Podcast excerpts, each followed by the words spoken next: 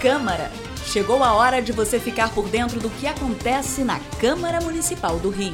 Minuto Câmara, um giro pelo Legislativo Carioca.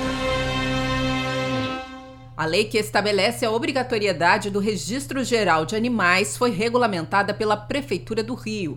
Todos os pets da cidade devem contar com um chip de identificação do tamanho aproximado de um grão de arroz, colocado sob a pele do pet.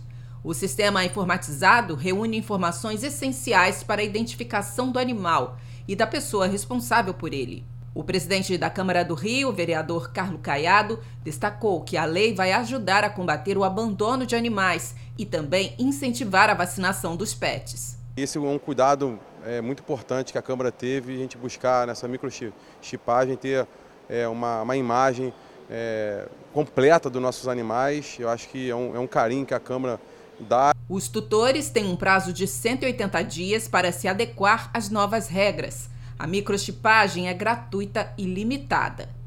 Eliane Berício, para o Minuto Câmara.